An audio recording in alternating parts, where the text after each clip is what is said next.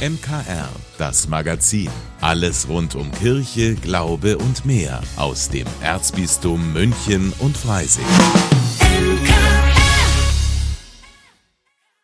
Heute mit Ivo Makota. Hexenkult und Hexenverfolgung.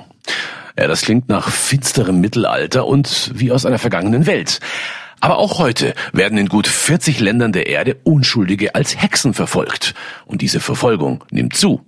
Das katholische Hilfswerk Missio hat deshalb bereits 2020 den heutigen 10. August zum Internationalen Tag gegen Hexenwahn ausgerufen. Anlass zur Ausrufung dieses Gedenktages ist das Martyrium einer Frau aus Papua-Neuguinea, die am 10. August schon 2012 von Bewohnern aus ihrem Dorf als Hexe beschuldigt und tagelang gefoltert wurde. Sie überlebte die schweren Misshandlungen, konnte entkommen und mit Hilfe von Schwester Lorena konnte sie in Sicherheit gebracht werden und ein würdevolles Leben weiterleben. Solche Übergriffe gibt es in Mexiko und Uganda, in Syrien und Indonesien, erklärt Stefanie Schüller. Sie ist Auslandsreferentin bei Missio München für Südostasien und Ozeanien. Witwen, alleinstehende Frauen, Männer und sogar Kinder werden wegen des Hexenaberglaubens gejagt. Die Begründungen für den Hexenwahn oder die Hexenverfolgung sind vielfältig. Der Glaube an Hexerei spielt da natürlich eine sehr große Rolle. Soziale Krisen, mangelnde Bildung, Armut, Not und auch Epidemien gelten in vielen Fällen als Auslöser für die Hexenverfolgung. Motive für die Beschuldigungen sind aber auch oft Habgier und Rache, wo der Hexenglaube dann als Vorwand genutzt wird, um Rivalen loszuwerden oder um sich auch persönlich zu bereichern. Menschen werden verbrannt, erschlagen, gefoltert weil sie als Schwächste der Gemeinschaft für Naturkatastrophen verantwortlich gemacht werden oder weil sie mit einer Behinderung auf die Welt gekommen sind. Im vergangenen Herbst war Stefanie Schüller in Papua-Neuguinea und hat die Schweizer Ordensfrau Lorena Jennal getroffen, die sich seit 40 Jahren gegen Hexenwahn engagiert. Sie hat uns gesagt, sie hat ein House of Hope gegründet, wo im Oktober 13 Frauen untergebracht waren. Sie hat uns gesagt, dass in den drei Wochen vor unserer Ankunft leider drei Frauen an den Folgen der Folterung, die sie erlitten hatten, weil sie als Hexen beschuldigt äh, worden sind, gestorben sind. Also es ist auch heute noch ein, ein sehr verbreitetes Phänomen, gegen das unbedingt angekämpft werden muss. Wünschen würde sich Stefanie Schüller Gesetze in allen betroffenen Ländern, die die Hexenverfolgung unter Strafe stellen und eine Polizei, die die Täter nicht deckt. Weil sich auch die katholische Kirche beim Thema Hexenverfolgung mit Schuld beladen hat, sieht sich Missio als katholisches Hilfswerk in der Verantwortung. Wir können unsere Projektpartnerinnen und Projektpartner, die sich gegen solche Praktiken in ihren Heimatländern einsetzen und betroffene Frauen schützen, natürlich finanziell unterstützen. Wir können aber auch durch unsere Arbeit und durch einen internationalen Tag gegen Hexenwahn auf das Schicksal der Frauen aufmerksam machen und Betroffenen eine Stimme geben. Wir können durch unsere Arbeit zeigen, dass Hexenwahn kein Problem von gestern oder vorgestern ist, sondern dass das Thema in der Menschenrechtsarbeit und auch in der Entwicklungszusammenarbeit stärker beachtet werden muss. Noch mehr Informationen zum Hexenwahn und wie Sie Missio mit Spenden helfen können, unschuldigen Menschen beizustehen, erfahren Sie auf der Homepage missiohilft.de. Es gibt Waldkitas, Bauernhofkitas, kirchliche Kitas und was weiß ich noch nicht alles. Aber nicht jede Kita kann tun, was sie will. Und mit diesem Thema beschäftigt sich meine Kollegin Steffi Schmidt in dieser Woche beim Kita Radio. Das gibt's nämlich übrigens auch. Servus, liebe Steffi. Hallo Ivo. Steffi, diesmal geht's bei euch um die Bibel der Kitas. Ja, genau. Das ist nämlich der Bayerische Bildungs- und Erziehungsplan. Und Bibel, da hast du schon ganz gut getroffen. Der Bayerische Bildungs- und Erziehungsplan, der ist nämlich auch sehr, sehr, sehr umfangreich. Fast wie eine Bibel. 400 Seiten hat der. Das klingt wichtig, aber nicht gerade nach unbedingt viel Spaß. Muss den denn jeder Pädagoge durcharbeiten? Also kennen sollte ihn wirklich jeder aber dann kann man schon so die wichtigen Essentials sich herausgreifen. Und wenn man die nicht selbst erarbeiten will, kann man das mit Hilfe des Bildkartensets von Annette Reisinger tun. Sie hat die Basics des Bildungsplans eben in Bildkarten zusammengefasst.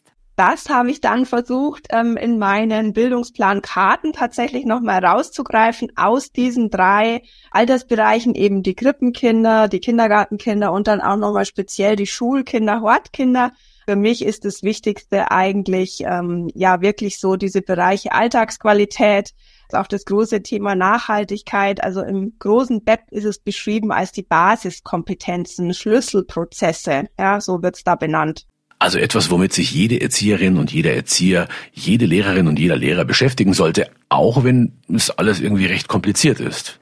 Ja, auf jeden Fall. Also Pädagoginnen sollten die Bildungsziele kennen und auch wenn das ganz, ganz viele sind, lohnt es sich genauer hinzuschauen und vielleicht auch mal zu überlegen, auf was legen wir hier bei uns besonders Wert, was passt zu unserem Konzept, was können wir umsetzen. Klar, ganz hinten rüberfallen lassen sollte man keinen der Bereiche. Sprich, ich kann jetzt natürlich nicht bei Zweijährigen in der Krippe sagen, Sprachentwicklung, die interessiert mich jetzt hier gar nicht.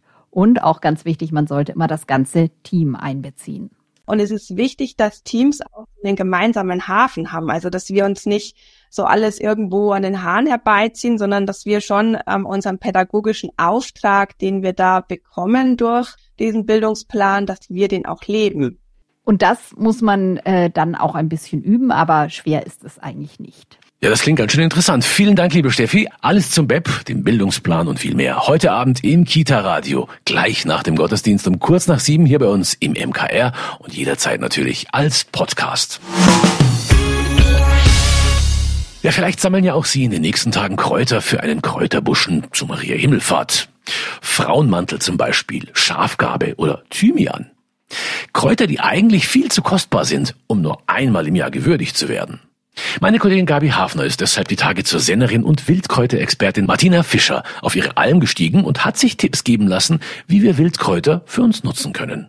Schon als Kind auf dem Bauernhof hat Martina Fischer die Heilwirkung von Kräutern erfahren und später auf der Alm schätzen gelernt, dass vieles dort direkt vor der Tür wächst. Bei uns wächst der Frauenmantel ganz viel eigentlich über die ganze Almfläche und auch der Silbermantel. Und der Silbermantel ist ja die kleine Schwester.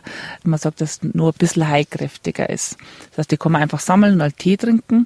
Man kann sich die kleinen Blätter auch in Salat mit reingeben. Dann haben wir auch sehr viel Johanniskraut. Das heißt, die setzt es dann in Olivenöl an und dann kann man da halt Rotöl herstellen. Ist dann einfach sehr gut. Auf der Alm braucht man es eigentlich immer, wenn man sie irgendwo verletzt oder wenn sie Tiere verletzen, dass man es dann als Wundversorgungsmittel hernimmt. Aber nicht nur als Heilmittel in Tees oder Salben verarbeitet, können die Wildpflanzen dem Körper Gutes tun. Martina Fischer hat sie in ihren Sommern auf der Alm auch als Energie- und Vitaminlieferanten entdeckt. Die Wildpflanzen sind äh, nicht verändert, die sind nicht kultiviert. Das heißt, die haben nur diese ganzen sekundären Pflanzenstoffe. Sie haben unheimlich viele Vitamine, Mineralstoffe, also ein unheimliches Nährstoffpaket in ganz konzentrierter Form und auf kleinster Menge. Wenn man bloß jeden Tag eine Handvoll von so Wildpflanzen zu sich nimmt, dann ist man wirklich, ich sage immer, geboostet für den ganzen Tag. Nährstoffe und Energie, die braucht es in Mengen für die langen arbeitsreichen Tage der Sennerin.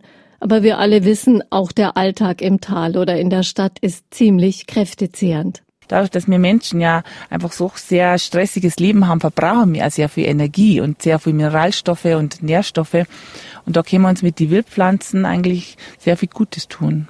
Eine Handvoll frische Löwenzahnblätter, die könnte von den Nährstoffen her locker eine ganze Salatstaude ersetzen, weiß sie. Die gehaltvolle Nahrungsergänzung aus der Natur kann jeder nutzen, auch ohne Garten.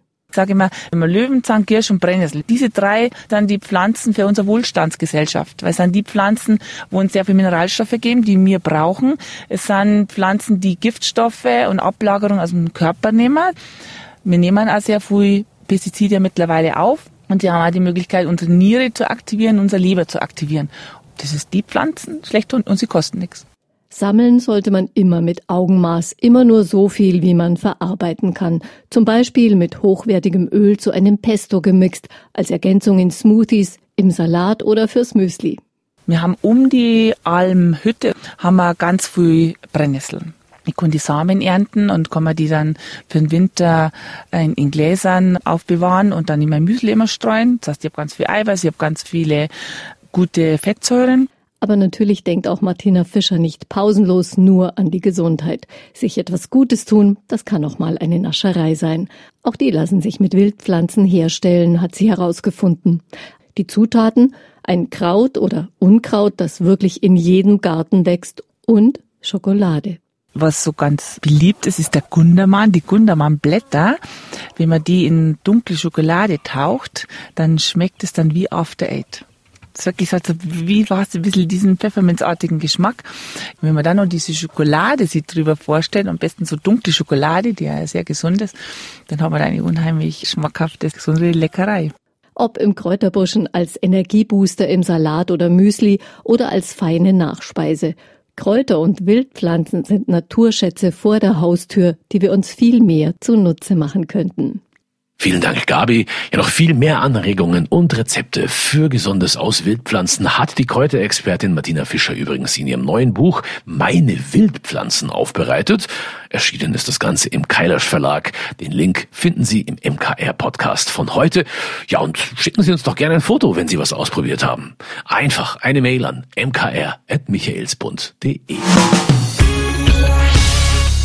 Die Sommerferien sind in vollem Gange und gerade bei den Daheimgebliebenen kann es ja auch schon mal langweilig werden. Kann, denn das wird es mit unseren Freizeittipps bestimmt nicht.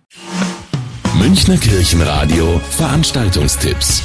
Hallo zusammen, ich bin Magdalena Rötzert und habe heute drei bunte Tipps für Sie dabei, mit denen Sie die Ferienlangeweile ganz bestimmt vertreiben können. Am Freitagabend kommt Robin Hood ins Glendleiten Museum bei Bad Tölz. Dort wird aber nicht der klassische Robin Hood aufgeführt, sondern das Ganze auf Bayerisch mit viel Gaudi und Abenteuer. Für Kinder unter 15 Jahren ist der Eintritt frei, alle anderen zahlen 15 Euro. Anschauen lohnt sich. Am Samstagnachmittag ist der Verein Culture Clouds auf den Straßen der nordöstlichen Münchner Altstadt unterwegs. Unter dem Motto Straße Oase lädt der Verein alle großen und kleinen Münchner ab drei Jahren ein, die Straße zu gestalten und ein großes gemeinsames Kunstwerk zu erschaffen. Der Kreativität sind keine Grenzen gesetzt und wir freuen uns schon auf das Ergebnis. Und noch ein kleiner Ausblick. Am Dienstag kommende Woche startet wieder der Mitmachzirkus auf der Waldwiese am Perlacher Forst in München-Harlaching. Zwölf Tage lang können Kinder zwischen 13 und 19 Uhr ganz spontan und kostenfrei mitmachen.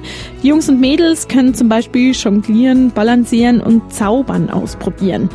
Außerdem gibt's eine Holzwerkstatt, in der können die Kinder eigene Zirkusgeräte wie Steckenpferde oder Diabolos machen, um auch noch nach dem Mitmachzirkus daheim Zirkus zu spielen. Obendrauf gibt's coole Drinks und viele Spiele. Beim Zirkus mitmachen geht ab sechs Jahren, für kleinere gibt's aber natürlich ein Extra-Programm. Jetzt erstmal ein schönes und erholsames Wochenende. Vielen Dank, dass Sie sich unseren Podcast MKR, das Magazin des Münchner Kirchenradios, angehört haben. Wir freuen uns, wenn Sie unseren Podcast abonnieren und in der Podcast-App Ihrer Wahl bewerten. Am liebsten natürlich mit fünf Sternen. Wir haben auch noch viele andere schöne Podcasts. Diese finden Sie unter münchnerkirchenradio.de und überall, wo es Podcasts gibt. MKR. Wir machen Ihren Podcast. MKR. Mehr Tiefgang für den Süden.